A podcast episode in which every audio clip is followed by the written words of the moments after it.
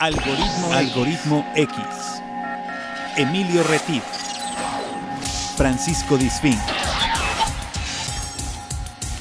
Esto es Algoritmo X. Comenzamos. ¿Qué tal? Bienvenidos a Algoritmo X. Yo soy Emilio Retif. Te doy la más cordial bienvenida a esta nueva emisión, esta nueva aventura, donde tenemos un tema súper padre, súper interesante, que te invitamos a escuchar porque es un tema que en cualquier parte del mundo donde nos escuches, generalmente vamos a estar pues relacionados directa o indirectamente a este tipo de cosas. Nadie estamos exento, exentos a este tipo de situaciones. Pero bueno, antes de continuar con el tema, eh, vamos a saludar a nuestro amigo Paco Disfink, que siempre está aquí con nosotros, que siempre estamos nosotros con él. ¿Cómo estás, Paco? Bienvenido a un programa bienvenidos, más. Bienvenidos a un episodio más de Algoritmo X, ya lo decía Emilio. Y bueno, pues en esta ocasión, en esta ocasión tenemos eh, sala llena y eso nos da muchísimo gusto porque de More de Merger siempre estamos eh, muy contentos de que en este programa tengamos muchos, muchos invitados. Eh, el día de hoy tenemos un tema que a muchos les parecerá súper interesante, sobre todo porque a veces no tenemos muy claro cuáles son las labores diarias de estos personajes y que son personajes que la verdad eh, pues son importantes para cualquier lugar. Y ahora sí, estamos eh, abarcando con nuestros invitados un espacio muy, muy amplio, porque tenemos gente de todo el estado de Veracruz, de por ahí, del norte, del centro, de la costa, etcétera. Pero antes, antes, recordarles que tenemos nuestro espacio en Facebook, que nos pueden seguir como Algoritmo X, y bueno, por ahí podrán ustedes ver todas las ventanas que tiene Algoritmo X, entre ellas este que es el podcast, eh, nuestro hermano programa de radio que está en Radio Más los sábados a las 3 de la tarde. También ustedes pueden ver por ahí eh, en el Facebook quién está de invitado, cuándo sale. Y por supuesto, si este programa lo están escuchando a través de Spotify, pues ahí también pueden encontrar todos los programas de Radio Más. En la carpeta de Radio Más, eh, como Algoritmo X, tenemos otro tipo de programa, un programa un poquito más cortito, con temas un poquito más concisos por aquello del tiempo. Y bueno, pues aquí los programas son más relajados, digamos, de de, tiempo no tenemos, no tenemos un productor que nos esté correteando como en el asunto de la radio. Pero bueno, Emilio, el día de hoy, este, ¿tú alguna vez de, chico quisiste ser bombero? Por supuesto, yo siempre creo que todos en la vida, en alguna etapa de nuestra infancia o hasta adolescencia, sí, claro. O tuvimos algún carrito de bomberos o tuvimos algún... Te voy, a contar una, una anécdota. La primer palabra que yo leí fue lo que estaba escrito en un casco de bomberos que yo tenía. En mi vida, lo primero que yo aprendí a leer, porque yo aprendí a leer solo, bueno, no solo, obviamente, no más bien aprendí a leer en casa, o sea, no en, una escuela, no solo, porque solo, pues obviamente hubiera sido como un lobito ahí aullando, ¿no? Pero eh, en casa, pues, hermanos más grandes, mi mamá maestra, mi papá maestro, etcétera. Este, yo recuerdo, eh, es de las primeros, de los primeros recuerdos que tengo en mi vida el aprender a leer. Y lo primero que leí fue que me quité un casco de bombero que tenía, lo volteé y leí que decía Fire Chief. Muy bien. y así lo leí, obviamente, porque estaba en inglés, ¿no? Entonces, este, eh, fue lo las primeras dos palabras que yo leí. Eso sí lo además, recuerdo. Quizá, Debe haber tenido como cuatro años. Además, Paco, seguramente en alguna parte de nuestra escuela primaria, kinder, nos han llevado o nos van a llevar a alguna actividad a visitar a los bomberos. Y si no, yo tengo una historia Exactamente. Yo tengo una actividad, una historia súper padre que espero que me dé tiempo a contarlas, pero si no, los voy a dejar con la duda. Bueno, nos, voy a apresurar porque además esto, ¿por qué lo estamos llevando a cabo? Tenemos dos fechas próximas. Una es el 4 de mayo, que es el Día Mundial del Bombero. Y en México, el Día Nacional del Bombero es el 22 de agosto, que no entiendo por qué son dos fechas diferentes, pero su razón debe tener. Y bueno, antes de presentar a nuestros seis invitados, yo les voy a platicar que los cuerpos de bomberos son tan antiguos como hace 22, como en el año 22 antes de Cristo. Em, César Augusto organizó el primer equipo de bomberos que se llamaban vigilantes del fuego. Y pues bueno, el primer carro de bomberos eh, tirado a caballos, tirado por caballos, fue en 1518. La primera manguera flexible se desarrolló en el mundo en 1672 por un holandés. En 1721, o sea, siglo XVIII, era la primera bomba contra incendios a través de una palanca. O sea, se activaba a través de, la palanca que llevaba a, manejar 12 litros por segundo a 40 metros de altura, más o menos. Esto es como contexto. En 1716, en Francia, se da la primera compañía de bomberos, ¿de acuerdo? Pero bueno, el primer uniforme fue en el, en el año 1750. La primera compañía de bomberos voluntarios en Filadelfia, en América, fue en 1736. Y de ahí, pues me voy a viajar rapidísimo hacia México. En 1873 surge el primer cuerpo de bomberos en el puerto de Veracruz.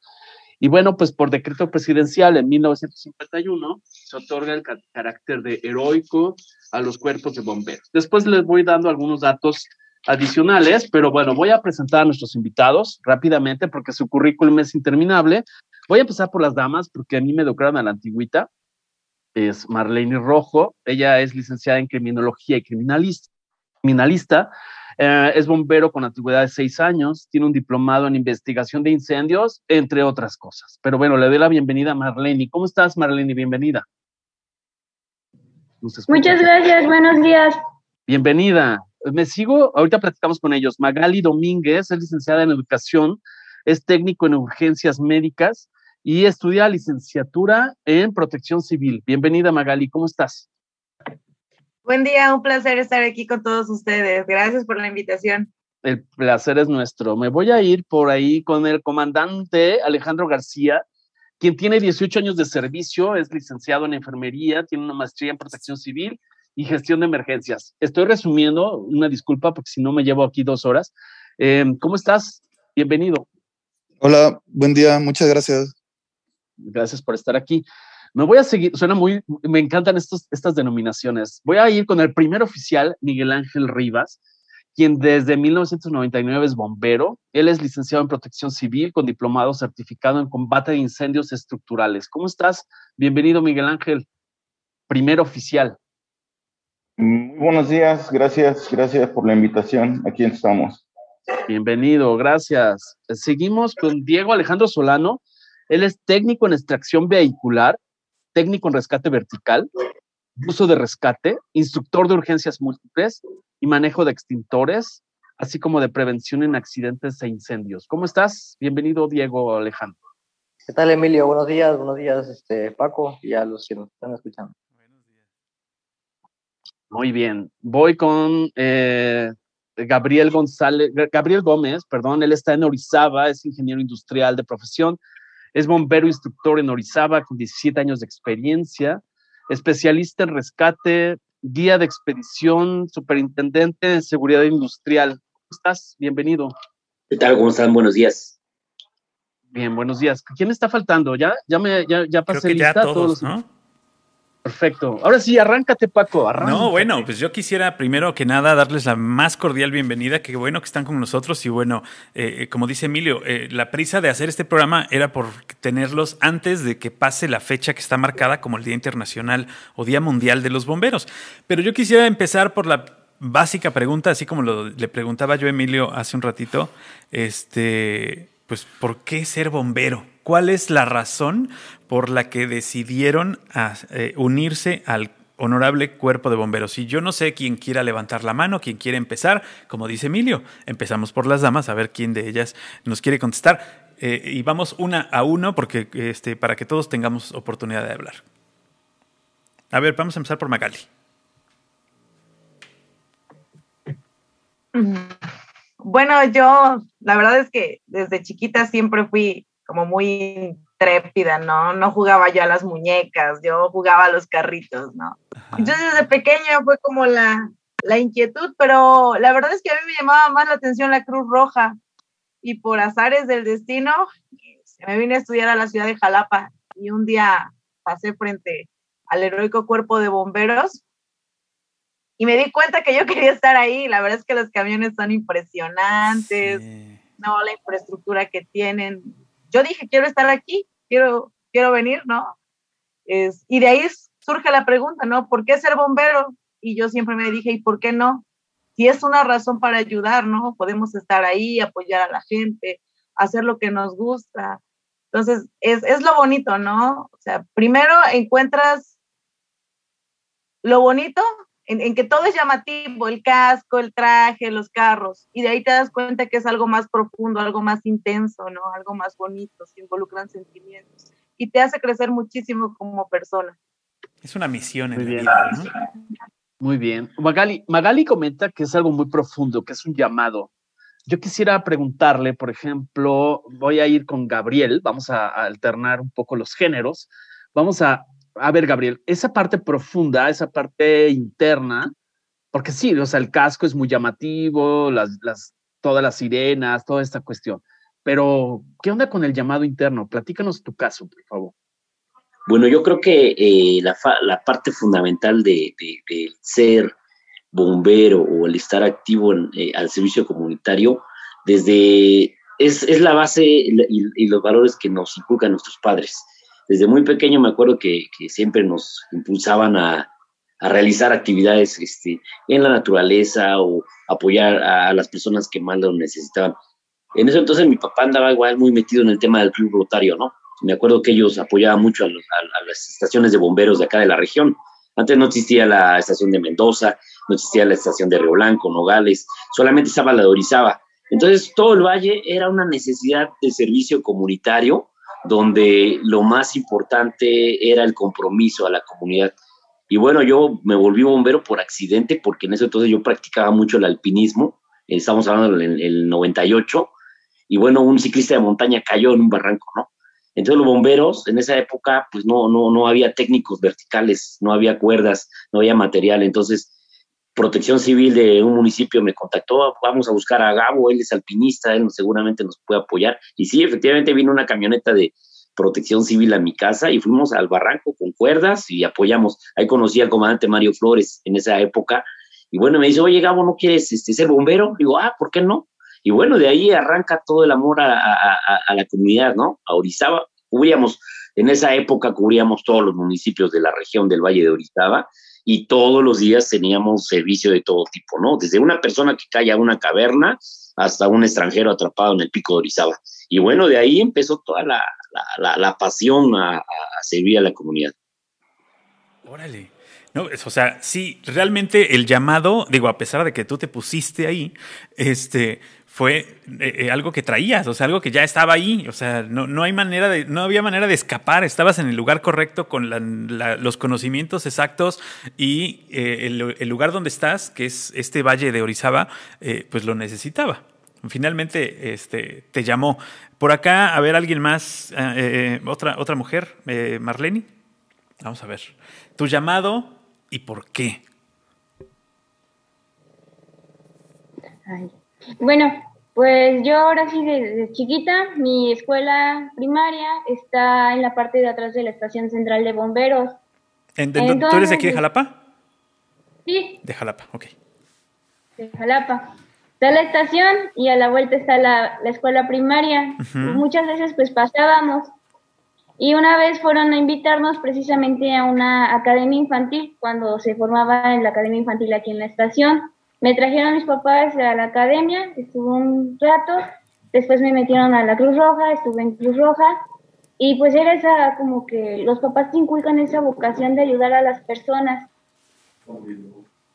Ya de grande, pues ya me llamó más la atención volver a, a reingresar a bomberos Ok, sí, es una, es una cuestión que, como lo, como lo dice Gabriel y como lo dices tú, que, eh, que también Magali confirma, que es el asunto de eh, dar algo más por los demás. Creo que ese es eh, el, principio básico del servicio. De, de, poder, de poder dar un poquito más, ¿no, Emilio? Así es. Alejandro, yo quisiera preguntarle, gracias. Alejandro, de hecho, agradezco muchísimo porque Alejandro fue el, vehículo de contacto para tener a cuatro bomberos de Jalapa.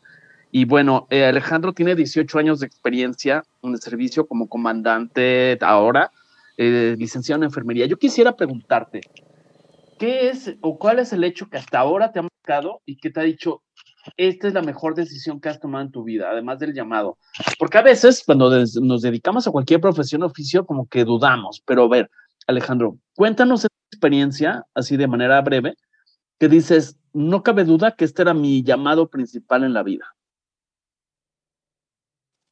Hola, buenos días a todos.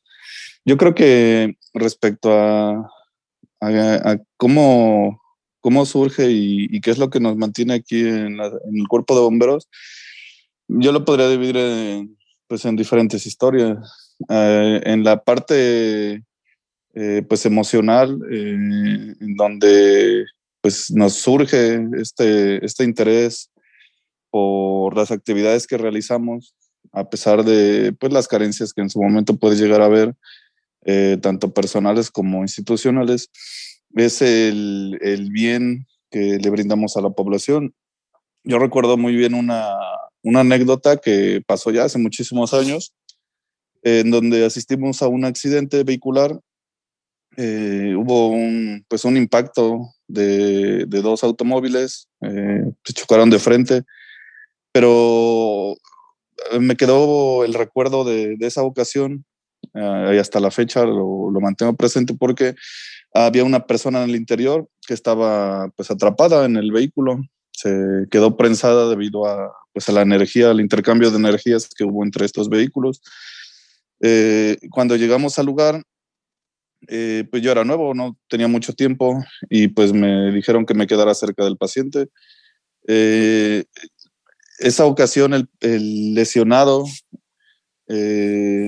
pues no estaba, pues obviamente, pues consciente, estaba pues moribundo, pero recuerdo mucho que, que él extendió su mano y, agarró la mía.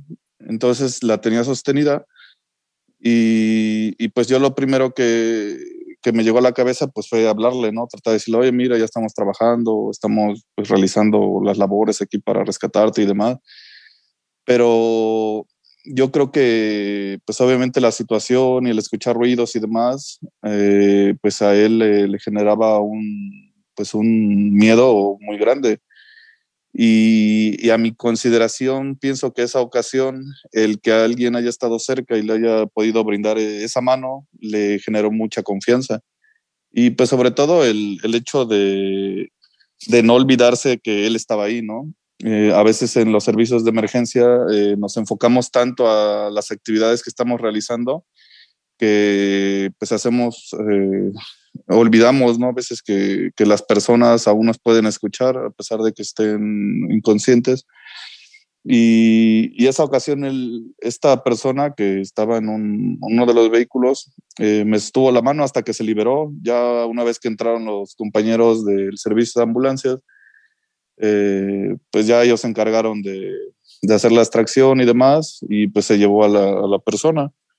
Eh, ya después me enteré que pues afortunadamente no, pues no, no falleció, sí tuvo algunas lesiones por ahí pues que tardaron un poquito en recuperarse, pero e, esa, yo creo que esa ocasión, y, y sé que a todos los compañeros que están aquí deben de tener una historia parecida o relacionada a lo que platico, es la que no, nos marca y pues nos hace mantenernos aquí el saber que, que realmente tenemos la oportunidad de, de, brindar esa ayuda, ese auxilio a las personas que, que en su momento lo requieren, eh, es parte de pues estas cuestiones que, que estamos platicando ahorita.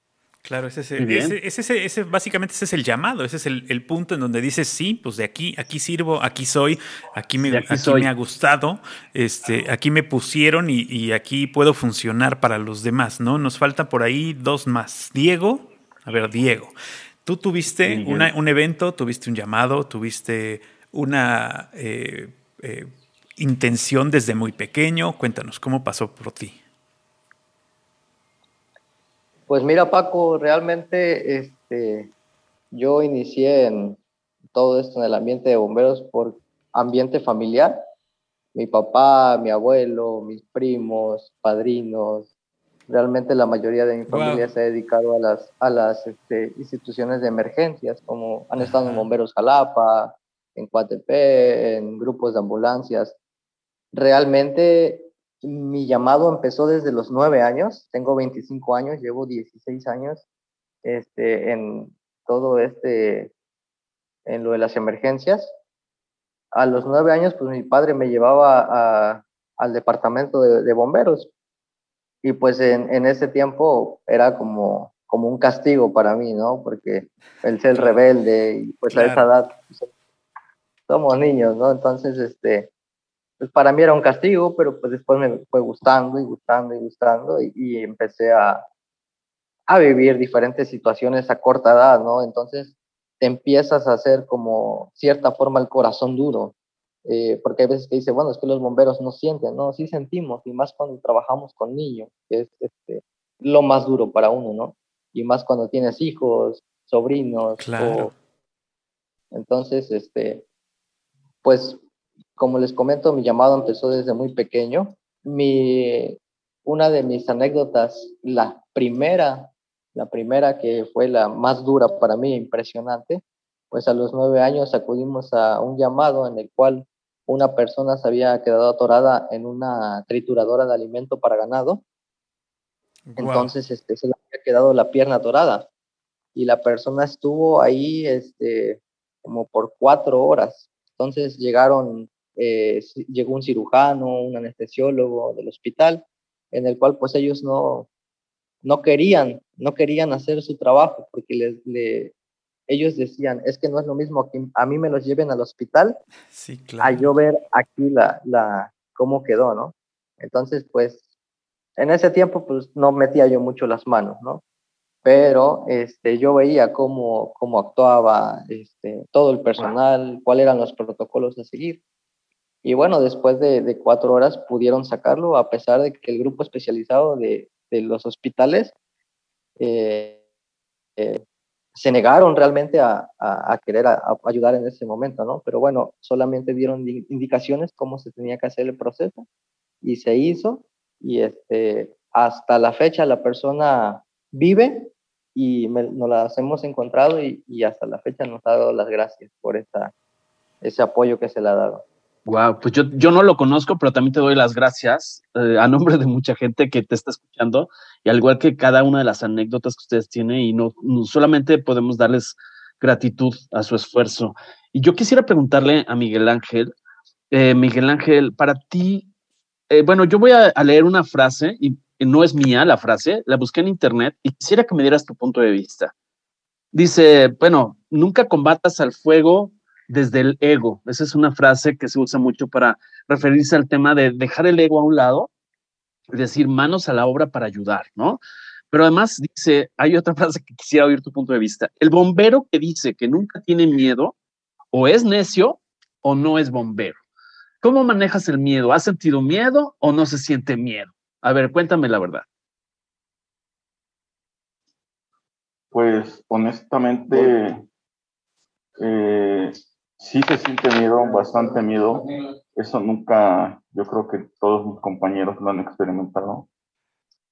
Se te sube una adrenalina, hay dos respuestas al miedo, o, tomas acción o huyes.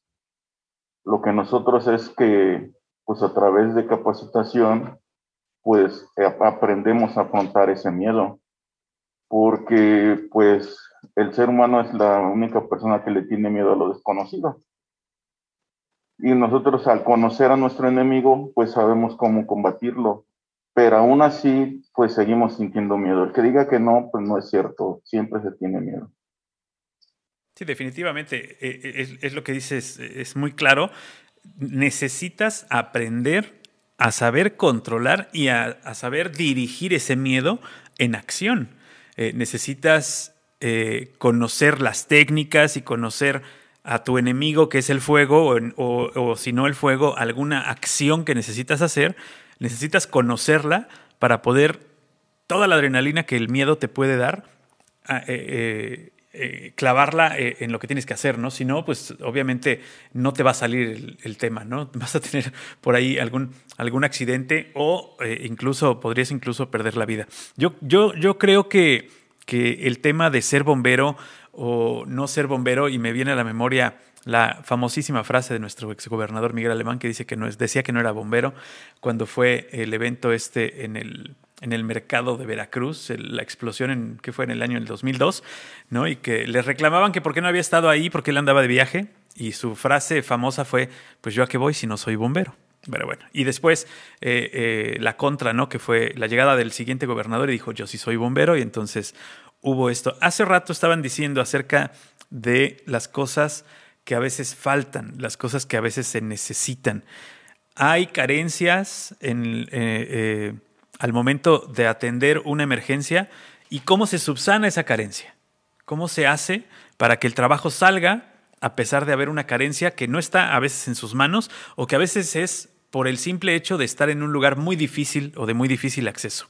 ¿Quién nos quiere platicar acerca de estas carencias que a veces, incluso a veces estas carencias las traemos nosotros mismos, ¿no? Eh, pero, pero a veces nos topamos con una carencia. ¿Cómo, cómo responder ante una carencia al, atender un, un, evento de emergencia? A ver, ¿quién nos quiere comentar? Regresamos a las mujeres. Vamos a ver, Marlene.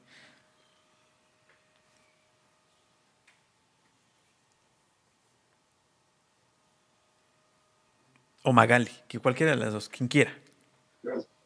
Lo de las carencias, muchas veces hemos trabajado en coordinación con algunos otros grupos de emergencias.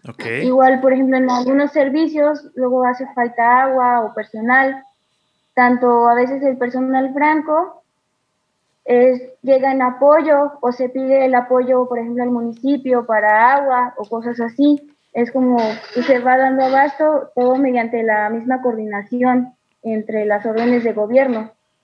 Claro. Sí, ustedes no pueden trabajar solos, o sea, eh, tienen eh, que tener el apoyo de todos aquellos que se dedican a la, a la, atención de emergencias y tienen que estar muy coordinados. ¿A ustedes cómo, cómo les llega, este, cuál es el proceso para atender una emergencia? O sea, yo agarro el teléfono, le hablo directamente a bomberos y ustedes van a ver ¿Quién nos quiere comentar acerca de este proceso de atención? A ver, no sé, ¿quién se anima? A ver, chicos. Este, yo, yo me animo. A ver, a ver, Diego. aquí, aquí en Veracruz, este, en Boca del Río, perdón, tenemos eh, diferentes protocolos de, para la atención de emergencias. en Boca del Río tenemos atención prehospitalario, eh, los compañeros eh, paramédicos son los que ellos se dedican al 100% a esa atención.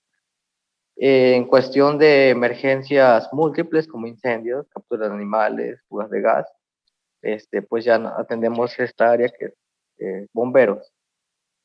ahorita sobre todo esto que está pasando del COVID y, y toda esta pandemia, tenemos unos filtros que son básicamente pues, de seguridad para los compañeros, para nosotros. Eh, se hace una evaluación cuando se recibe una llamada de una persona que está enferma o que necesita atención prehospitalaria. Se hace una evaluación para poder hacer un, un prediagnóstico, para más o menos ver qué es lo que tiene la persona y que los compañeros realmente lleguen eh, que tengan el pensar a lo que van a, atender, porque muchas veces la gente se niega a, que tiene COVID o que ya salió positivo, con tal de que al familiar lo atiendan. Entonces es muy importante en cuestión de emergencias este, decir lo que, lo que uno tiene, ¿no? Porque pues es muy importante que los compañeros lleguen con el equipo adecuado y pues la protección adecuada, ¿no? En cuestión a, las, al, a lo que son incendios y cuestión de bomberos, bueno, se atiende la, la llamada.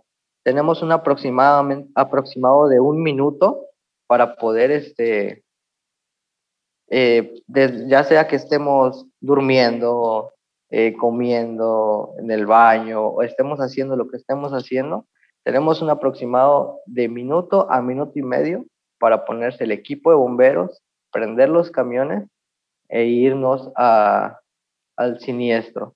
Aquí es muy importante, igual que la gente siempre dé, eh, ahora sí, las direcciones exactas, lo más exacto posible. Claro.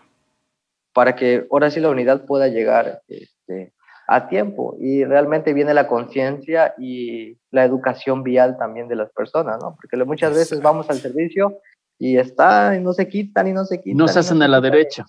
Exactamente. Entonces, claro empieza creo que la educación vial desde, desde ahí, ¿no?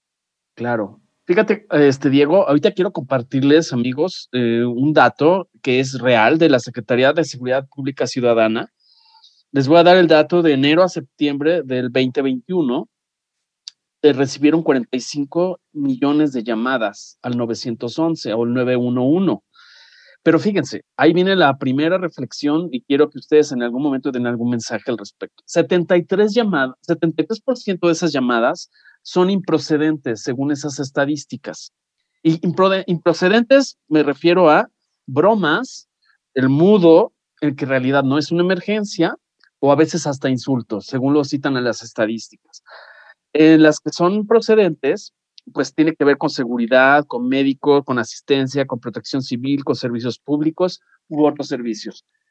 Han ido disminuyendo, les voy a dar una referencia desde el 2016 a la fecha. Les decía, el 2021 son 45 millones de llamadas.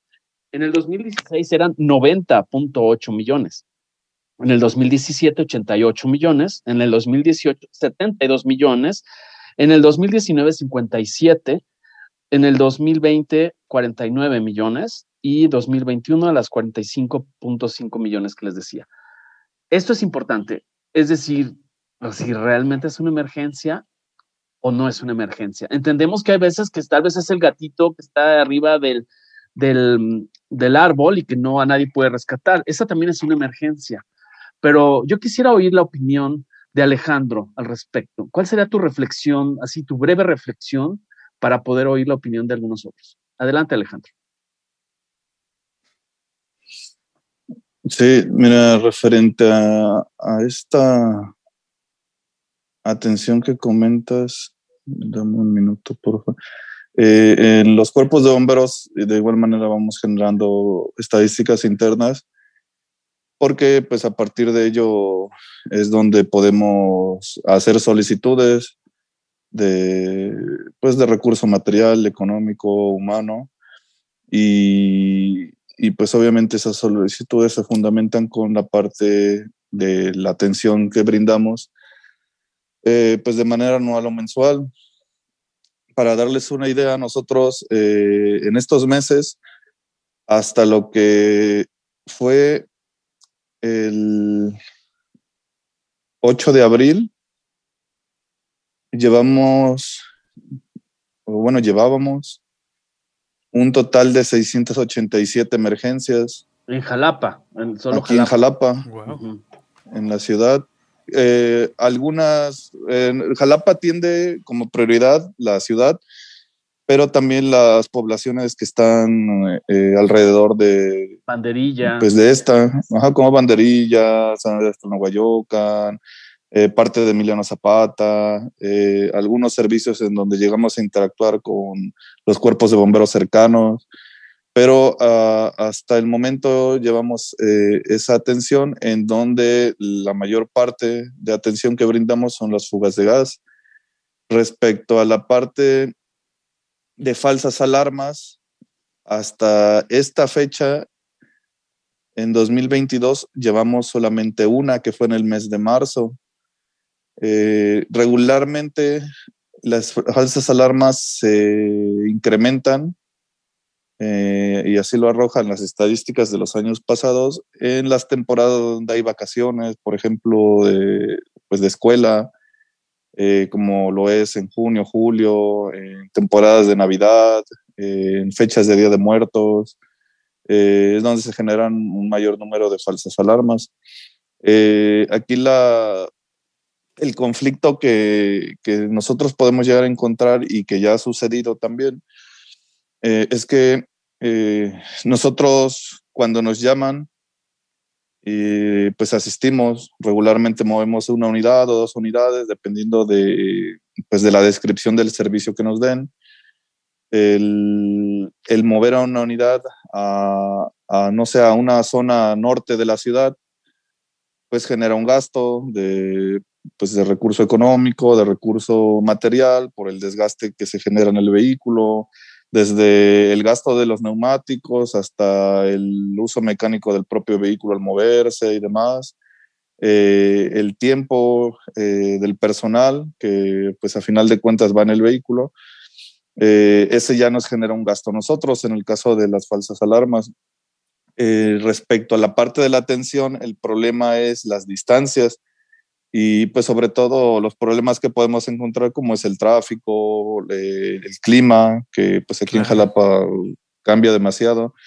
Y, a lo que voy es que en, en, en, ciertos momentos el problema que se llega a dar con las falsas alarmas es que si estamos en, en un punto céntrico, como es la, la, estación pues, central que le llamamos de aquí de, de Jalapa, y nos movilizamos hacia la parte norte, a lo que es la salida de Jalapa hacia Perote, y resulta que es una falsa alarma, pero pues en ese momento eh, reportan una emergencia real en la zona contraria, en la salida hacia la zona de Veracruz. El tiempo de respuesta se incrementa y pues obviamente esto se puede ver reflejado en pues daños más graves a, a la pues a la zona, al inmueble, a las propiedades y, y en casos que, que, ya son un poquito más fuertes, pues lesiones en, pues en personas o incluso pérdidas de vidas. Por eso es que tratamos de, de estar generando eh, algunas capacitaciones, a, sobre todo a, lo, pues a los pequeños, en donde se les habla precisamente de qué actividades hacen los bomberos, de cuáles son los números de emergencia, de cuál es la importancia de que no jueguen con estos números, eh, qué, es lo, qué datos deben de dar cuando llaman al 911 y, y que pues obviamente quienes respondan eh, tengan la certeza de que a pesar de que es un niño el que está marcando, pues la emergencia es real. Claro. Eh, todos estos datos son los que eh, nosotros les brindamos en, esa, en esas capacitaciones que de igual manera se van realizando cada año. Eh, el mensaje pues a la población, a los pequeños, es que pues no utilicen estos números para, pues para jugar.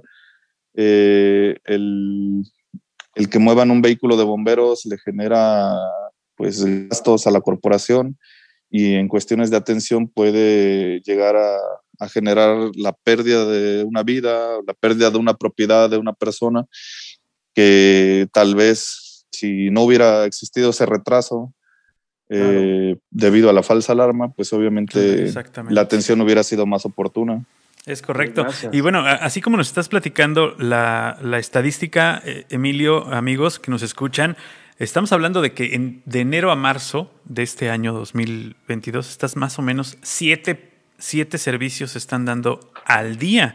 O sea, son más de 600, casi 700 servicios en lo que son tres, los primeros tres meses del año.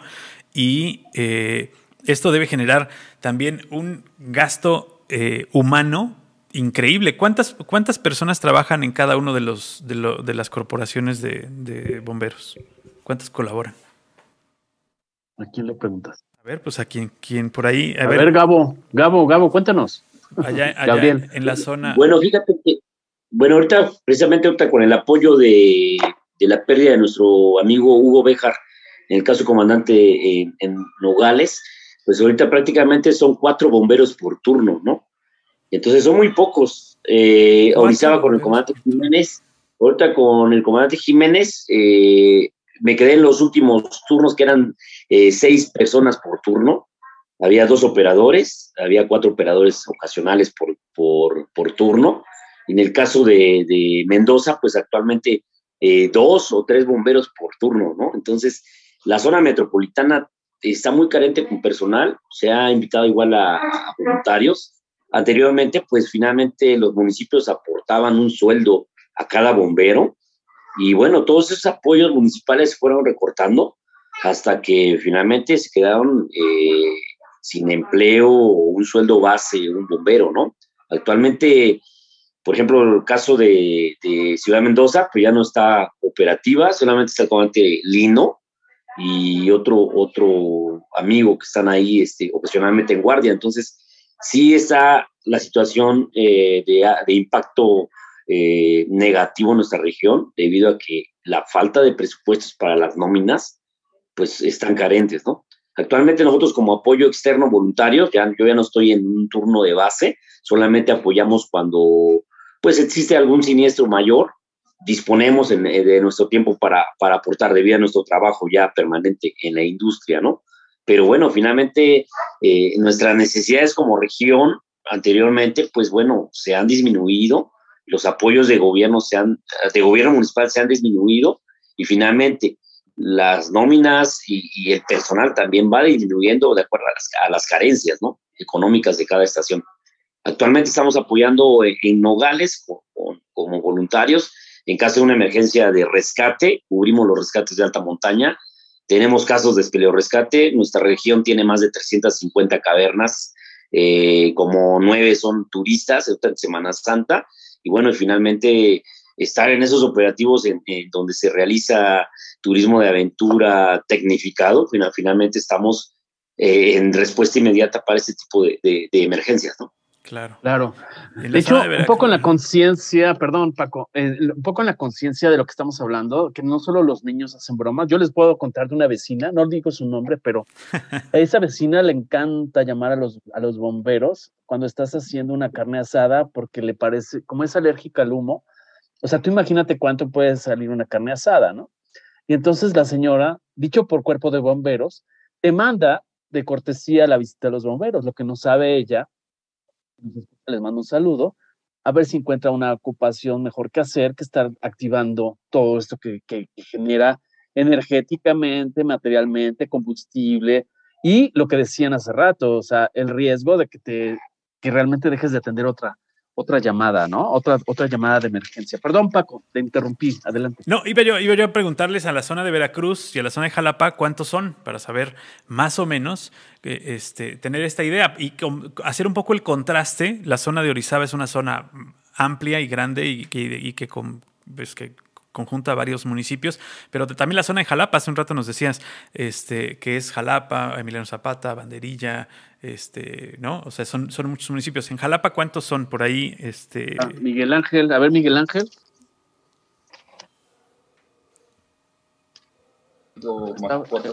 Sí, este, bueno, aquí en Jalapa, al igual que nuestro compañero Gabo, mm. el recurso humano mm pues sí estamos muy escasos. Somos 36 bomberos divididos en dos turnos de 24 horas en tres estaciones. Prácticamente las dos estaciones que tenemos en las orillas que son para emergencias laboran con tres bomberos nada más. Y la central, que es donde nos encontramos la mayoría, este, cuando está todo el personal, son siete. Sí, eh, este... Eh, son pocos, realmente el, material humano, el personal humano es poco, o sea, es, no, no tienen ahí un, eh, un ejército de bomberos. No, no, sí somos, somos poquitos, pero este, pues se hace el trabajo de todos modos. Pero sí, también somos un cuerpo de bomberos con, un poco de, de personas. Y eso es lo que hace también mm. precisamente que se pueda o que se tenga que hacer esta colaboración cuando hay un evento como el que fue hace poco, eh, eh, ayer, antier, ¿no? En Puente Nacional, eh, que, tienen que llegar corporaciones de distintos municipios para poder atender. En Veracruz, este, por ahí también, ¿cuántos son? Por ahí, ¿quién está? Diego, ¿no? Sí, mira, aquí en lo que es la ciudad de Boca del Río, tenemos dos estaciones, en la cual de esas dos estaciones tenemos este, igual turnos de 24 horas. Tenemos eh, dos paramédicos para una estación, que es un, un operador y un paramédico. Eh, y en la otra estación lo mismo, un operador y un paramédico. Eso en la cuestión de, de atención prehospitalaria. En la atención de emergencias tenemos este, son un aproximado de cinco elementos por estación, en la cual hay un telefonista, que ese es el que se queda en el, en el teléfono por atendiendo las llamadas. Entonces estamos hablando que tenemos cuatro elementos. De esos cuatro elementos, dos son operadores para manejar las unidades de emergencia. Y los otros dos, pues, son bomberos. Entonces contamos nada más con cuatro personas este, para la atención de emergencia, lo que es aquí en la zona de Boca del Río. También atendemos eh, lo que es hacia parte de Alvarado, este, apoyo hacia Medellín y como en el caso de ayer, bueno, llegamos hasta lo que es Puente Nacional. Desgraciadamente se desatendió una, una estación, que es la estación central, la que está aquí enfrente al Tianguis de Boca del Río. Se desatiende esta estación en la cual pues queda la otra estación para atender toda la zona que es este, Boca del Río. En cuestiones en Veracruz tienen un poquito más de, más de gente. Ellos tienen tres, tres estaciones de bomberos y ellos pues tienen un poco más de personal. Estamos hablando que en la estación central, que está en el centro de Veracruz, tiene un aproximado de, de 10 elementos por turno y en las diferentes estaciones son cuatro elementos por, por estación. Igual por turno, turnos de 24 horas. Ok, muy bien. Oigan, yo les quiero preguntar, por ejemplo, a ver, Marlene, un día normal, un día promedio, me imagino que no todos los días evidentemente, pero, por ejemplo, cuando no tienen un llamado de emergencia, ¿qué procedimientos siguen? O sea, aseo de los uniformes, este, abastecimiento de los extintores o de las, de, las, de los carros em, de bomberos, etcétera. Platícanos un poco cuando tú estás cubriendo un turno y no hay llamado, ¿cuáles son las actividades que, que manejan? Si nos quieres platicar.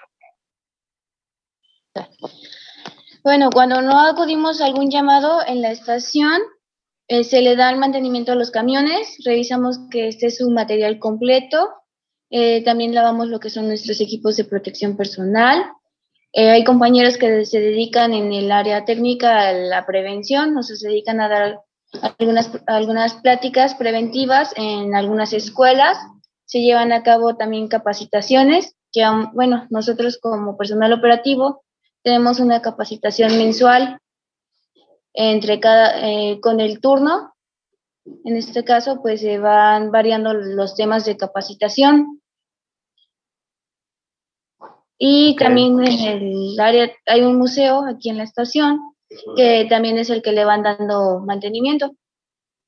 Claro, no, eso no, tienen, no tienen momentos de ocio, básicamente tienen que estar haciendo estas eh, eh, revisiones y, limpieza diariamente, se tenga o no se tenga eh, evento, ¿no? Sí, bueno, si hay un momento en el que sí tenemos relax, ya es un poco por la tarde, pero en el transcurso del día sí llevamos a cabo ciertas actividades diarias para mantenerse funcionando. Ok.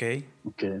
Sí, es que este, este eh, eh, evento, eh, perdón, este, estas estaciones de, servicio de bomberos, pues necesitan una constante manutención en donde además cada uno de ustedes seguramente necesitará también una atención eh, psicológica o, aparte de, todas las capacitaciones que pueden tener, eh, ¿tienen, ¿tienen en el Departamento de Bomberos acceso eh, por parte de alguna otra institución o por parte de ustedes mismos de, atención psicológica para, para apoyo? Por ahí, este, a ver, quien nos quiera contestar, o, les hace falta, o necesitan, eh, ¿creen ustedes que es necesario? Eh, alguien que nos pueda este, eh, sacar esta duda por ahí, Gabriel, a ver, este, coméntanos. Sí, precisamente, bueno, perdón, este, bueno, precisamente sí, es, es necesario establecer un programa, yo creo que no nada más a nivel municipal, sino a nivel estatal, este, un apoyo externo por parte de ONGs. Eh, de hecho, eh, apoya mucho lo que es el Club de Leones, Club Rotario en, la zona con esa atención. Esa atención es gratuita, los primeros auxilios psicológicos, para, precisamente para personal de emergencias. Eh, también otro punto muy importante, el servicio médico, ¿no? Normalmente, pues recuerden que como bomberos no tenemos un seguro social, eh, no tenemos un servicio médico como el, el IMSS o el ISTE, entonces sí es una necesidad donde precisamente hacemos el llamado a la sociedad eh, para que se sume, ¿no? Porque finalmente el programa de salud, eh, el tema del sobrepeso para el personal también, me incluyo yo también.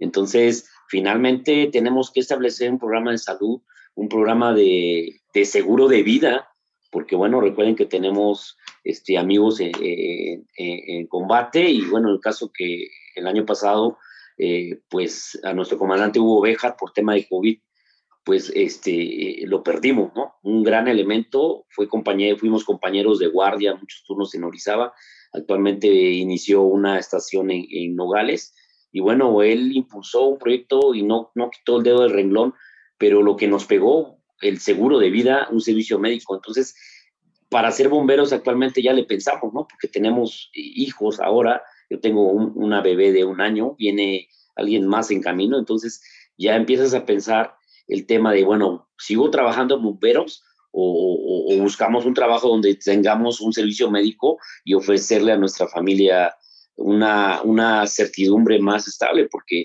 es cuando todos los elementos estrellas o, grandes elementos de cada estación de bomberos se nos van y empiezan a buscar trabajo, por ejemplo, en otras empresas donde sí tienen esas garantías, ¿no? Y así el municipio se queda desprotegido. Claro. Oye, eh, voy a cambiar un poco eh, el tipo de pregunta. Quisiera dirigirme a Magali. Magali, a ver, cuéntame, ¿cómo lo toman este, las personas que te conocen, tus amistades? O sea, el, que una mujer bombero en un país que, bueno, está abriendo oportunidades para, para las mujeres. Eh, ¿Cómo se maneja esto? ¿Es común?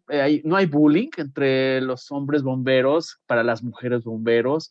este, está, está bien aceptado o te dicen, ay, ¿por qué no te dedicas a otra cosa? Eso no es para mujeres. Cuéntame un poco este balance en cuanto a qué tanto hay conciencia hacia la figura de una mujer en los bomberos. Híjole, vamos a, a necesitar a mi psicólogo aquí hablando de psicólogos. no, este, pues hay dos panoramas, ¿no? El, el panorama de, de los compañeros bomberos y el panorama de, de, la sociedad, ¿no? ¿Cómo te ve? ¿no?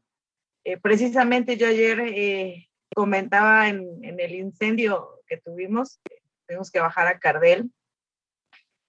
Llegamos y, y la gente ve, ¿no? Llegan los bomberos y si es como, me vieron y como una mujer bombero, como, ¿qué va a hacer, no? Ella, ¿a qué viene? Pero cuando ven que te equipas, te pones, entras, agarras manguera, boquilla y haces el mismo trabajo que tus compañeros, te lo reconocen, ¿no? Eh, yo pedí un baño prestado, este, fui al baño y cuando salí, la gente muy agradecida, ¿no? Eh, ¿no? Muchas gracias por estar aquí, muchas felicidades por hacer este trabajo, ¿no? El reconocimiento de, de la gente. Y, y, eso es muy, muy bonito, ¿no? Y, y saber que las mujeres pues estamos eh, ahí, ¿no? Ahí picando, metiéndonos, ¿no? Haciendo este trabajo y haciéndolo bien. Y la parte de los compañeros creo que es la parte más, más difícil. Eh, yo lo voy a decir, ¿no? En un principio, pues ahí en, en mi hermoso cuerpo de bomberos, pues de la cocina no salíamos, nos tocaba la cocina, trapear, ¿no? Pero cuando cuando uno tiene ganas, cuando uno se capacita y cuando tus compañeros ven que tienes ganas, ellos te enseñan. Y entonces cuando vas y ves, ellos ven, ¿no? Que tú empiezas a hacer las cosas, que las sabes hacer, que pueden confiar en ti. Entonces ahí es cuando se rompe esto, cuando se rompen las barreras. Y entonces cuando ya te dicen, ah, no, sí, vente. Este, o por ejemplo los oficiales, ¿no? Este, vente Marlene, vente Magali, ¿no? Y ya nos sacan a, a los servicios, ¿no? Y esto es, lo más bonito. Eh, en lo personal me costó años que, mis compañeros me, acogieran y me, aceptaran como su igual, ¿no? Pero cuando ya esto pasa, eh, es, bien bonito lo, lo, que se forma, ¿no? Eh, porque entonces empiezas ya a, a, compartir más experiencia, a compartir conocimiento, eh, y dentro de todas las cosas que tenemos como cuerpos de bomberos, pues sí se forma una, una familia, ¿no? Una, una hermandad, una hermandad en donde pues sabes que si sales a un servicio, por muy sencillo que sea, ¿no? Este, a un gatito, a la captura de un perro, lo que sea, pues vas con tu compañero y sabes que tu vida depende de él y la de él depende de ti. Y entonces que ahí ambos tienen que, hacer las cosas, las cosas bien. Entonces, ser mujer en un mundo de, hombres, pues también está padre, está bonito, ¿no? Eh, en, en, la estación aquí en Jalapa eh, somos dos mujeres, mi compañera Marlene, que ella es de base, yo soy voluntaria, yo no trabajo ahí, yo solo soy voluntaria, este, pero es bien bonito, ¿no? Es, es muy padre estar ahí, en lo personal eh, me han dado la oportunidad incluso de, de dar capacitación, ¿no? De ser parte de este grupo de capacitadores y pues también me ha permitido muchísimo crecer, ¿no? Eh, aprender de, de, mis compañeros aquí, Miguel Ángel, Alejandro, de otros oficiales, a su conocimiento que es enorme, a mí me ha hecho crecer muchísimo. Claro, segura, seguramente. Y, como dices, eh, estar en este mundo de hombres eh, seguramente eh, les, les hace a ustedes como mujeres esforzarse el doble para tener un espacio eh, digno y creo que las hace crecer también muchísimo más que a cualquiera de los que están alrededor de ustedes y no es por hacerlos menos muchachos, pero las mujeres también ahí eh, tienen que poner un poquito más en el mundo de hombres para poder ser reconocidas para poder crecer y para poder integrarse a un grupo que, que, a veces pues no es precisamente por gusto de estar entre hombres, sino porque les gustó la profesión, no, no tanto el estar entre, entre, tanto, entre tanto varón, que bueno, pues obviamente es, es como el, eh, eh, el básico, ¿no? El, el, en todos lados hay, hay bomberos hombres y creo que la, el porcentaje menor pues será será de damas que los acompañan.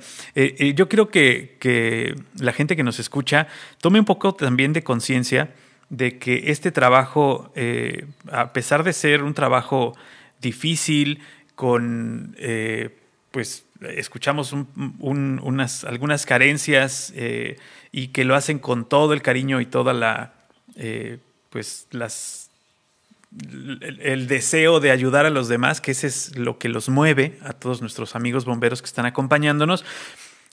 Hay que tener conciencia desde el momento en que escuchamos una sirena. Al momento de escuchar una sirena, lo primero que tenemos que hacer es poner atención de dónde viene. Eh, no podemos andar en la calle como si fuéramos solos nosotros.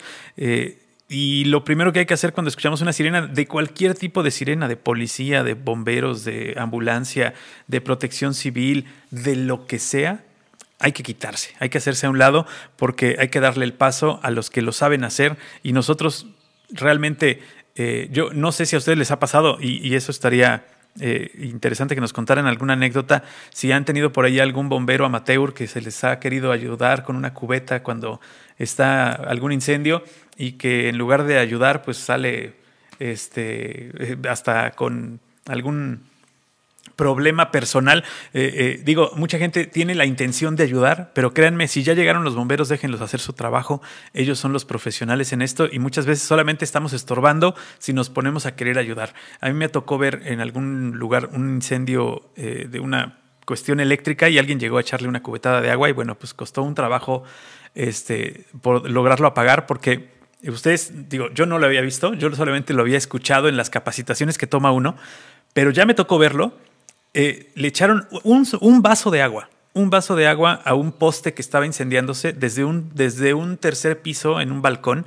Le echaron un vaso de agua a las chispas que estaba sacando el poste.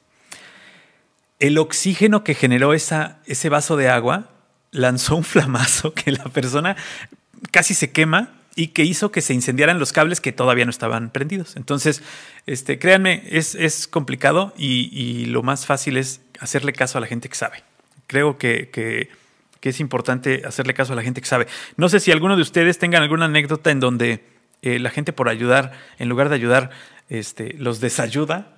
Alguien, alguien eh, eh, que nos quiera comentar, que levante la mano, que abra su micrófono y que nos diga. ¿Quién dice yo? A ver, alguna anécdota curiosa.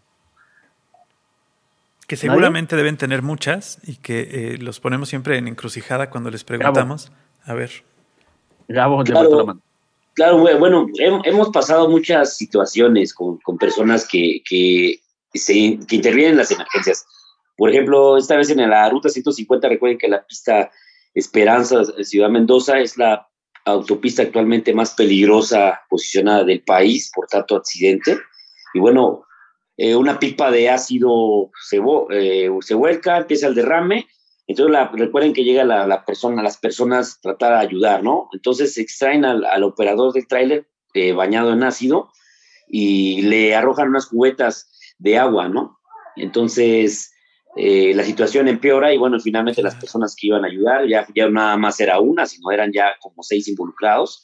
Entonces, eh, la emergencia se, se, se, torna un poco más en la cuestión hospitalaria eh, compleja, pero bueno, finalmente el desconocimiento de la situación incrementa la emergencia, ¿no? Cuando se puede disminuir, ¿no? y bueno, no hablemos de toda la cantidad de accidentes que pasan en la pista con pesticidas, igual, una bocadura.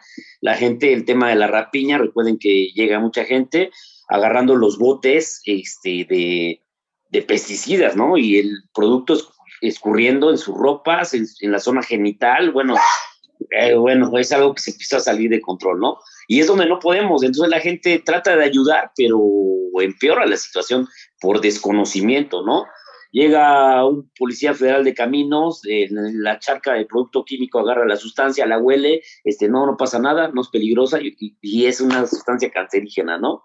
Entonces, bueno, el desconocimiento de toda esa situación eh, nos incrementa todo ese tipo de, emergencias y, incrementa el riesgo para la, población. Y es importante saber, es importante saber, Gabriel, que, eh, el, el, bombero carga con un equipo especial a ver, ahí, ahí, va la pregunta y esta a lo mejor eh, nos la pueden contestar por partes, cada quien algo.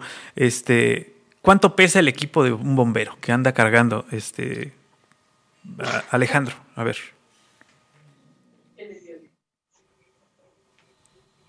Eh, nosotros el equipo pues esencial de seguridad está dividido pues en dos, uno que es el equipo de protección personal contra incendios estructurales.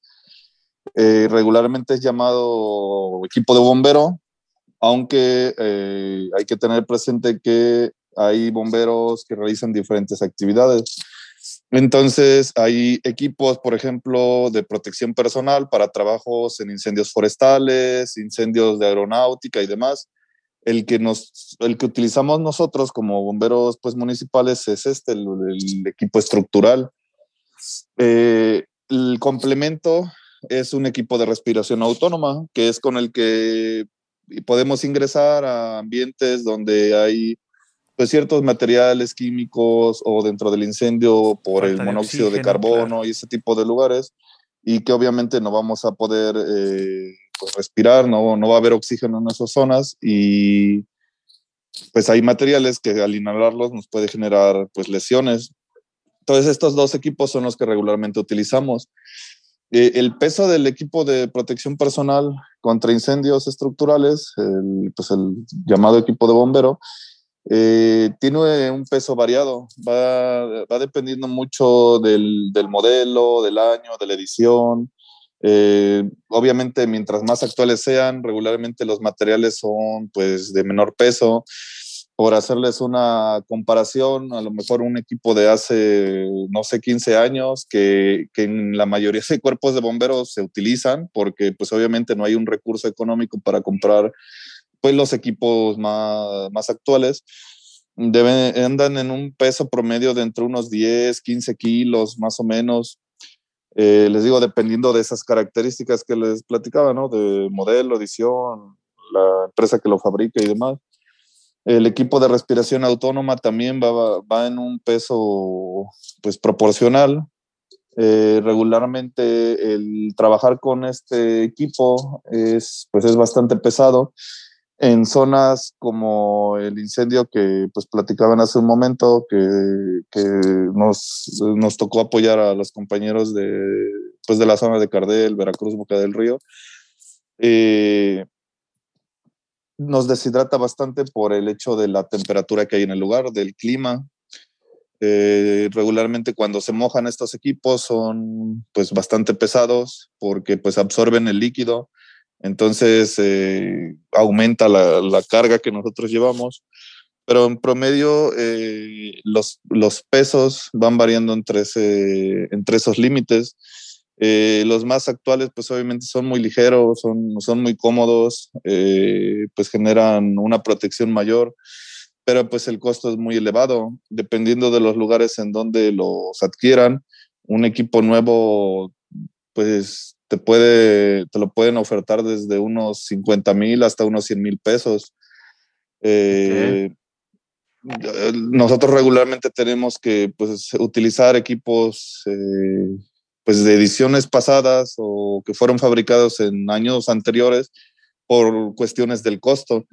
Eh, en el caso de Jalapa, como comentaba mi compañero Miguel hace un momento, eh, hay alrededor de 36 bomberos operativos divididos en las tres estaciones, en dos turnos, que al final en un día normal se vuelven solamente cinco personas en la estación central. De ellas, uno se queda en el radio, dos atienden emergencias y dos son los que están saliendo a atender fugas de gas eh, y enjambres, que es lo más común que tenemos al día. Y en las subestaciones solamente hay tres personas, en, cada, en una estación en la zona norte y una subestación en la zona sur. Eh, aunque se escucha cuando se suman muchas personas, pero en realidad somos muy poquitos. Pero al final el costo para poder equipar a, todos los compañeros, al menos a los 36 operativos que pues, son los que constantemente están saliendo, eh, se eleva bastante. Y el gasto, obviamente, que se generan los equipos va variando dependiendo de cuánta incidencia se tenga atendida pues durante los meses o los años.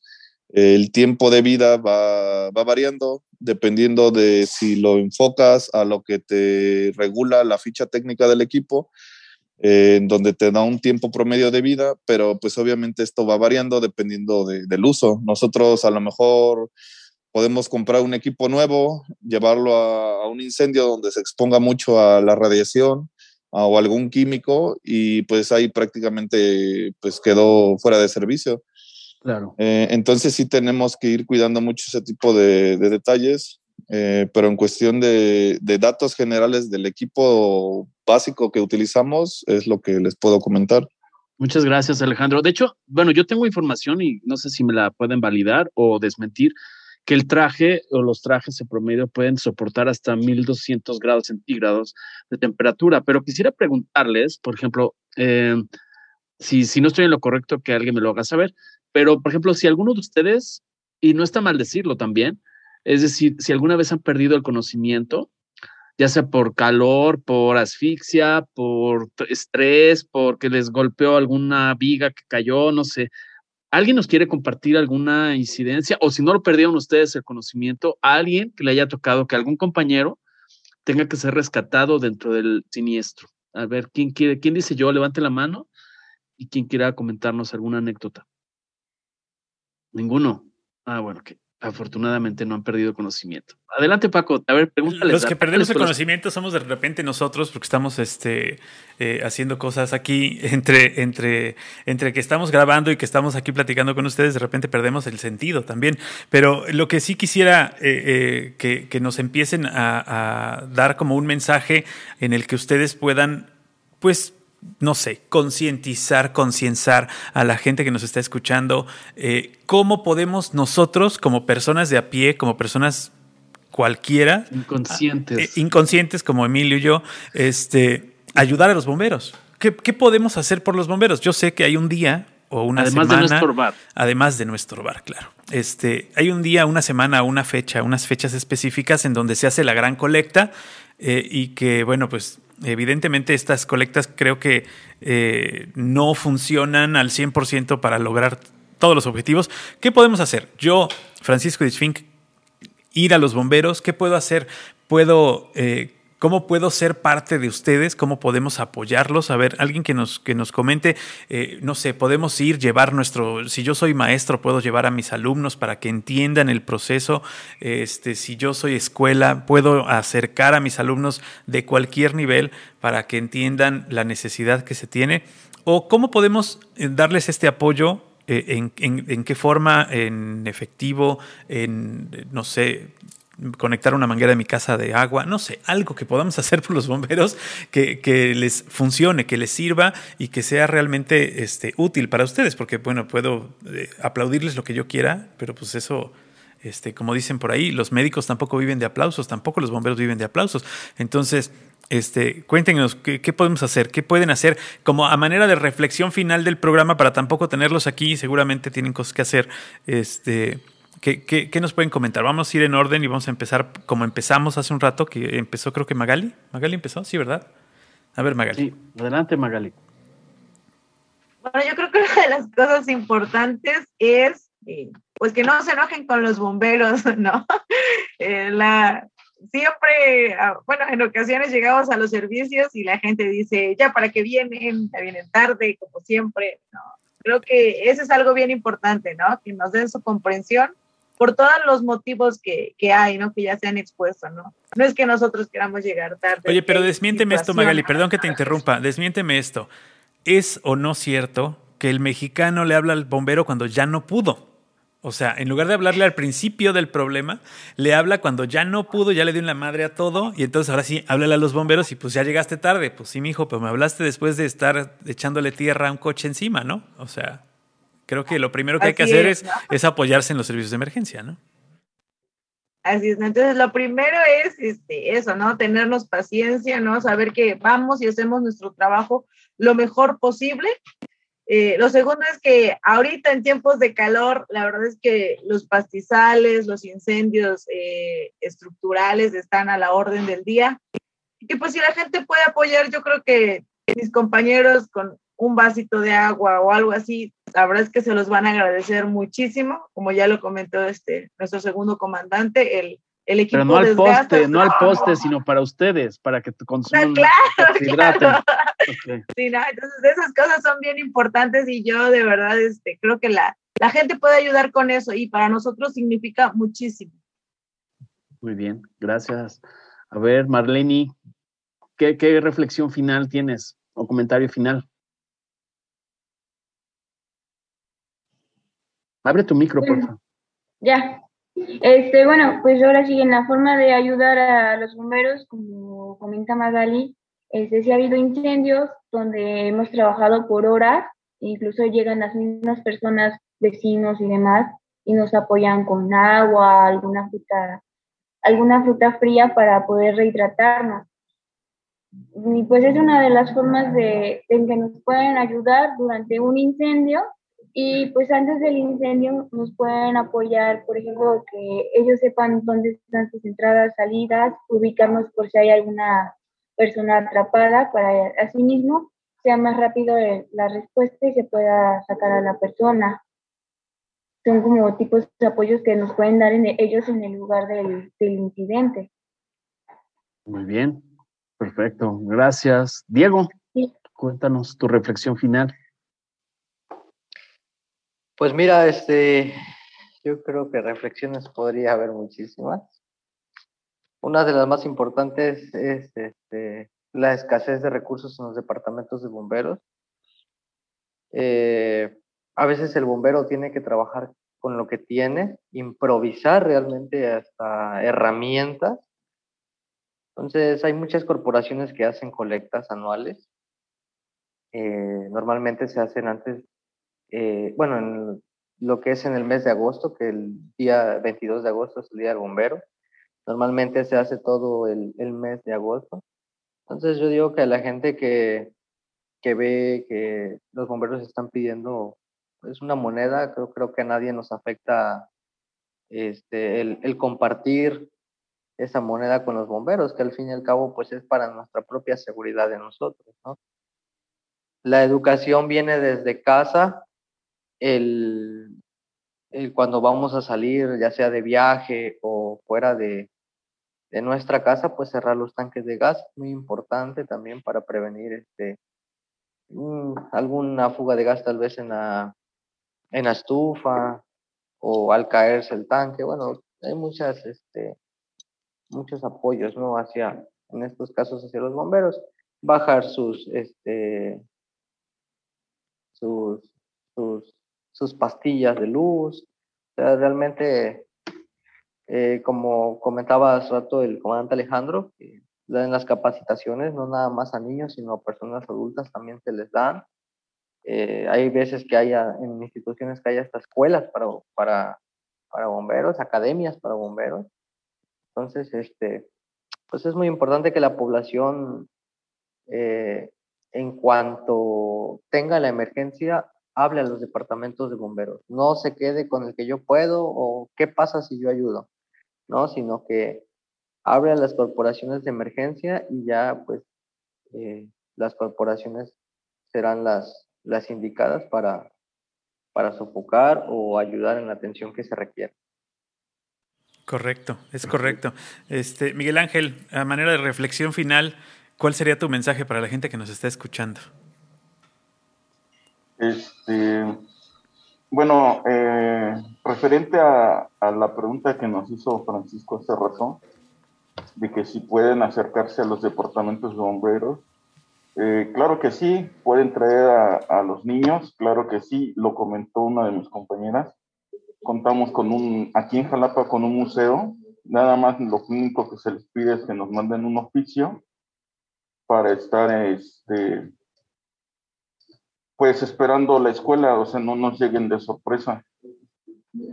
Es completamente gratuito, no tiene ningún costo, se les da un recorrido. Los niños tienen el acceso a todo lo que es el museo, tomarse fotos en los camiones y pues si así lo desean, se les puede dar una plática de prevención de accidentes en el hogar dirigida a niños. Y una de las formas en que Bomberos recibe apoyos es por parte de la población pero es directamente con el administrativo. Se ponen en contacto con mi compañera Juanita García y ella les proporciona este, o los números de cuenta o este, les hace sus recibos cuando nos hacen donativos en efectivo. Aunque también recibimos donativos en especie, que despensas, botellas de Bacardí. Ah, no, esas no. que le sobren por ahí. Le sobren por ahí. No, no, perdón, esa no. Esa no, esa no. Esa, solamente en fiestas. Ya me dio el comandante, no, esa no. Pero de, esa manera este, pueden acercarse, les digo, este, con los chiquitines pueden traerlos el día que quieran, nosotros estamos abiertos pues todos los días solicitarlo, lo que ustedes necesiten, si nada más es un recorrido, los niños pueden venir aquí al departamento, ingerir sus desayunos, conocer todas las instalaciones, ver cómo vivimos, les digo, tomarse fotos, y los donativos son a través, les digo, con el área administrativa, se les da un recibo por la cantidad, o se les da este, pues me imagino que también otro recibo por la, lo que sea en especie, y de esa manera, pues, Jalapa es una de las formas en la que la ciudadanía nos apoya. Perfecto. Excelente, excelente. Gracias, gracias Miguel Ángel. Este, por ahí Alejandro, también en Jalapa, que ya escuchó lo de las botellas, a ver si también se anima.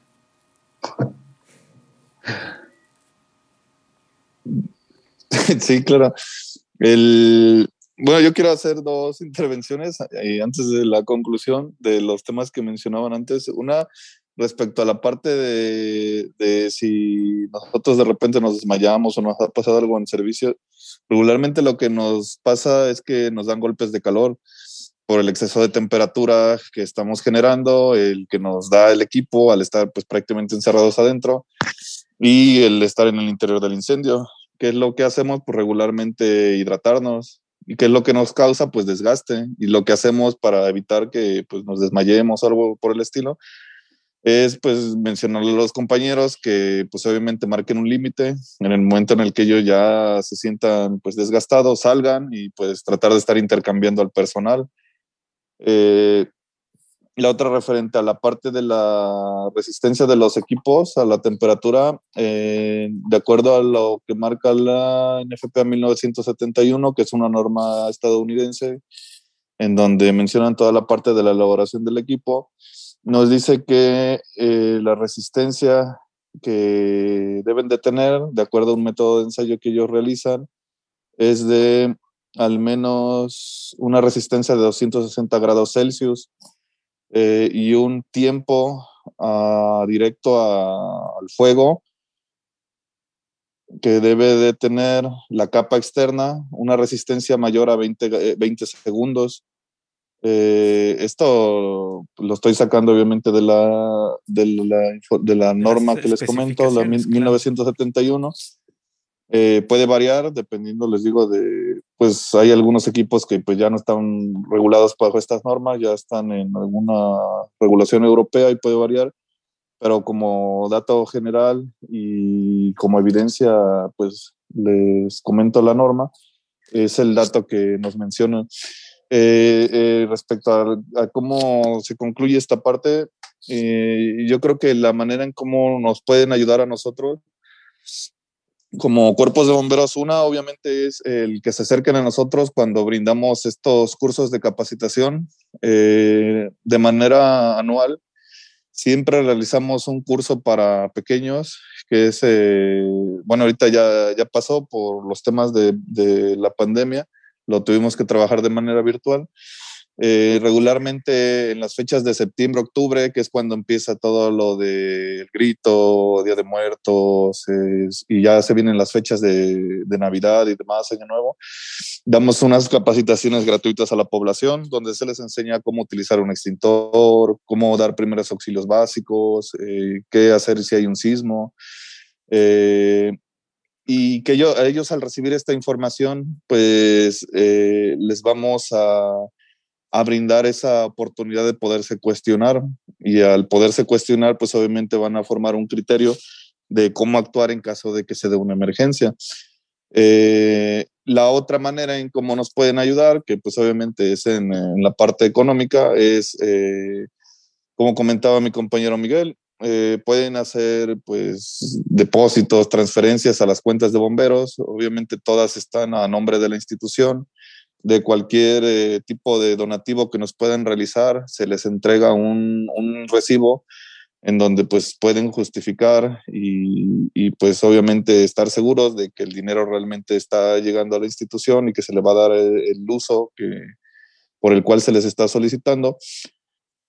Y si en algún momento dentro de un servicio les llega a tocar que pues estén cerca de, de, nosotros, pues lo que más nos va a ayudar es el que nos puedan apoyar con hidratación, sobre todo en incendios que son muy prolongados, pues alimentación.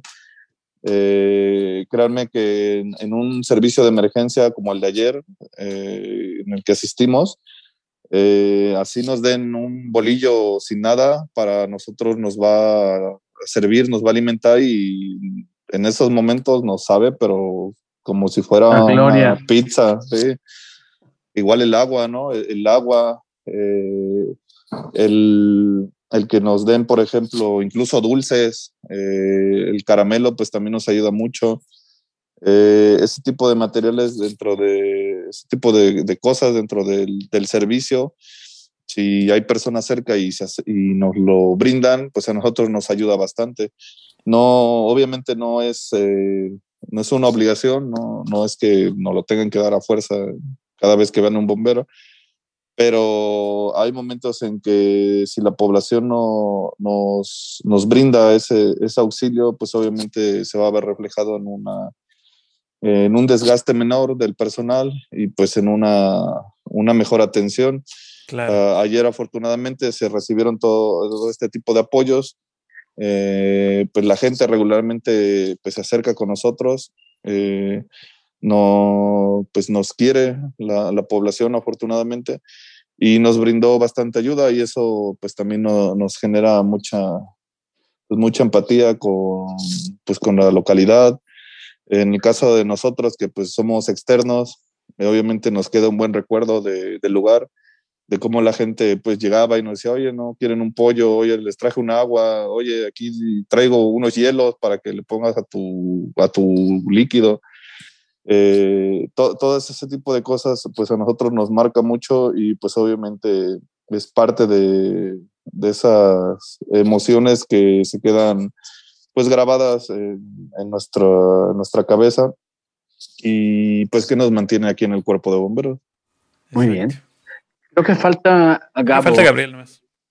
Gabriel de su, de su comentario final. Claro. Adelante, Gabriel. Eh, bueno, pues antes que nada el mensaje para la población es que si tienen alguna duda en saber qué hacer en caso de fuga de gas, de golpe de calor, primeros auxilios, todo eso ya en las plataformas de YouTube o Google, en Internet, existe mucha, mucha información, muchas fichas técnicas a través del programa y también eh, familiar, plan familiar de protección civil, de autoprotección. el tema de la cultura de la protección civil en casa tenemos que fomentarlo cada vez, porque bueno, recuerden que el cambio climático, también las, las, las altas temperaturas, eh, las tormentas, todo ese tipo, eh, tipo de clima ya está cambiando mucho para nosotros también en el tema de, de, los apoyos, bueno, finalmente que se acerquen a la estación más cercana de bomberos de su municipio y bueno, que soliciten la, información con el personal de, primer contacto que está en guardia, ¿no? Otro punto, el caso de los apoyos, este, bueno, y finalmente a la población, igual que se vuelve a acercar a la, a la estación más cercana y se aceptan donaciones en especie, eh, eh, eh apoyos económicos, eh, dirigiéndose directamente con los comandantes de cada estación. Finalmente, pues bueno, las estaciones de bombero requieren del apoyo de la sociedad, este, hidratación ahorita esta temporada de incendios forestales, pastizales. Acá en la zona de Orizaba, pues eh, la semana pasada estuvimos eh, en un incendio a más de eh, 3.900 metros sobre el nivel del mar. Combatir un incendio forestal a una altura que es el pico de Orizaba es, es, es muy este, demandante debido a la, a, la, a la falta de oxígeno por la altura y sobre todo pues la intervención con poco personal, ¿no? Entre 6 a 12 brigadistas forestales combatiendo un incendio en alta montaña es, es complejo y bueno, finalmente invitar a la población que eh, no arroje sus colillas al lado de la carretera. Estamos en temporada de incendios forestales, estamos en temporada de, de, vacaciones eh, en zonas marítimas, costeras, lacustres, balnearios, que no dejen a sus hijos eh, eh, solos, que siempre estén pendientes de todos, ¿no? Es todo por, por comentar y gracias por la invitación. No, hombre, gracias, a, ti. Ustedes. Gracias a ustedes, de, Hecho, quisiera preguntar, ¿quién de ustedes tiene redes o, sus redes sociales donde, no sé, den consejos o, o, tengan un uso didáctico? ¿Alguien de ustedes aquí tiene algún Twitter, este, TikTok? Nosotros creamos una plataforma, perdón, eh, creamos una plataforma eh, que estamos desarrollando apenas. Eh, el año pasado iniciamos el primer simulacro regional de rescate para cuerpos de bomberos. Esta vez participó Córdoba, Orizaba, en una zona agreste. E invitamos a nuestros compañeros, igual que, que estamos ahorita en este chat. cada, cada septiembre hacemos un simulacro estatal de rescate. Es un rally de homologación de criterios. Recuerden que luego hay inundaciones y vemos a personal de bomberos con el EPP de incendios estructurales en una inundación, el cual no es correcto. Eh, una persona que se está ahogando, vemos al mismo bombero con el EPP de incendios estructurales en una zona donde el mismo bombero puede eh, entramparse. Bueno, y finalmente el objetivo es unificar criterios. Se está creando un proyecto de una, plataforma de, de, información técnica. Bueno, yo creo que cada estación debe tener su información eh, a través de eso se creó un Instituto de Montañismo y Exploración del Estado de Veracruz, donde estamos creando una homologación de criterios en tema de rescate, ¿no? En tema de rescate de alta montaña, de caverna, de espacio confinado. Recuerden que también hemos tenido incidentes con espacios confinados y, y este, existen plataformas donde sí es importante que el bombero tenga el conocimiento en cómo ingresar a un espacio confinado debido a la configuración, ¿no? Bueno, pero esa es la, la parte de, de, cómo aportar. Estamos en, en, proyecto, tan pronto tengamos, les hacemos llegar la información. Perfecto. Muchas gracias.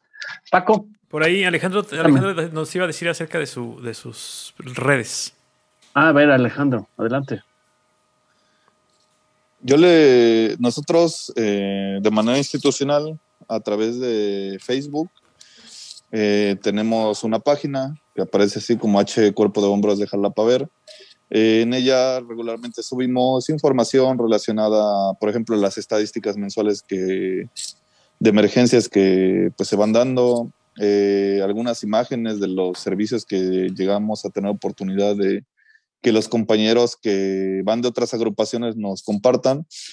Eh, vamos subiendo información de las capacitaciones que pues, les comentaba hace un momento. También se da capacitación a empresas, también se ha dado formación a otros cuerpos de bomberos. Eh, la, la, parte de, de, la capacitación es muy variada, pero pues ahí se les va compartiendo. Y también se, se agregan pues alguna, algunos consejos que de repente son útiles para la población respecto a la parte de incendios, pero también de otros temas pues, relacionados a, la parte de seguridad que les pueden servir. Eh, tratamos de que sean mensajes cortos, eh, pues enlazados a, imágenes, para que pues no sea tan tedioso el estarlo leyendo, que sean consejos útiles y muy, muy concisos y que de igual manera esas imágenes las puedan tomar y pues en su momento la gente la pueda compartir con su familia y pues todo esto pues circule por, por la población y ayude a pues a saber eh, qué, qué, tipo de actividades son las que pueden realizar ellos como comunidad en caso de una emergencia, ya sea en Jalapa o en alguna de las otras ciudades en el estado o incluso en el país. Ok, perfecto. ¿Alguien más tiene alguna red social disponible para, pues no sé, echarse su bailecito, este, para decir algún consejo breve en TikTok? ¿Nadie más? Mira, aquí, este, Emilio, aquí en el Departamento de Bomberos Conurbados hay una página de Facebook que se llama Patronato del Honorable Cuerpo de Bomberos eh, Boca del Río, Veracruz, que es donde se sube información de los eh, incidentes más relevantes en la aquí en esta zona. E igual se sube información este, meteorológica y también este, algunos consejos como para la, la prevención de accidentes. Perfecto. Paco ya los estaba animando a que saquen su calendario 2023. Claro, por supuesto, su cuenta de TikTok ahí haciendo sus este, bailecitos y con prevención. Con prevención, también puede ser su cuenta de OnlyFans. Por ahí podemos sacar también un poquito de lana. Este, pero eh, eso, eso, lleva un poquito, eh, también un poquito más, de producción. De producción, sí. Entonces, este, no se las recomiendo mucho. Y eh, bueno, pues yo de verdad agradecido con todos ustedes de que hayan aceptado estar con nosotros y espero que sea el primer paso para después poder estar en las otras plataformas de Algoritmo X en donde podamos comunicar con todos aquellos que, escucharon este programa y con más personas que están este, eh, siguiendo las redes de, Algoritmo, eh, el asunto de llevar esta conciencia a más personas y a más escuelas y a más eh, lugares donde pueda llegar nuestro programa. Muchísimas gracias a todos, de verdad. Este, Magali, Diego, Marleni, Miguel Ángel, Gabriel y Alejandro y por supuesto Emilio. Sí, gracias por escucharnos y bueno, les recordamos que compartan, escuchen este programa y lo comenten. Están disponibles 24 horas con 7. Y entonces también, igual vamos a hacer, Paco, algún en vivo, directo ahí desde las instalaciones de bomberos, sin entorpecer, sin estorbar. Este, me encantará porque y, promover todo este tipo de temas de primeros auxilios, concienciación social, capacitación a las empresas, a los negocios, restaurantes, etcétera. Y pues nosotros aquí en Algoritmo X tenemos esta, este micrófono abierto para cuando tengan alguna acción concreta, la gente de Orizaba, los bomberos de Jalapa, los bomberos de Puerto, del puerto de Veracruz y Boca del Río o de cualquier lugar, ¿no? y bueno, pues solo recordarles, este, amigos, el tema antes de cederle el micro final a Paco, pues recordarles, muchas veces nos encanta seguir a los superhéroes, ¿no? Que si Batman, que si el hombre araña, y que si nos disfrazamos de no sé qué y de no sé cuánto. Y pues yo lo que les digo es que mi opinión personal, encontré una frase que me encanta y lo dejo aquí sobre la mesa y me retiro lentamente. Dice, héroes son aquellos que arriesgan su vida a diario para proteger el mundo y hacerlo un mejor lugar para vivir. Y entre ellos están policías, bomberos, miembros de las Fuerzas Armadas, la Armada de México, etcétera. Los demás héroes son como de fantasía. Estos, estos sí existen. Entonces, en lugar de andar en el metaverso y el, el metaverso de Spider-Man y la abuelita Batman, mejor volteemos a ver a estos superhéroes que son superhéroes y no tarugadas. Pero bueno, eh, Paco, Adelante. es correcto, son héroes de verdad y les agradecemos mucho que hayan estado con nosotros. Este, pues me despido con la frase de siempre de este programa, que es que por favor escuchen, comenten y compartan. Hasta la próxima. Algoritmo, Algoritmo X. Emilio Retif. Francisco Disfín. Esto fue Algoritmo X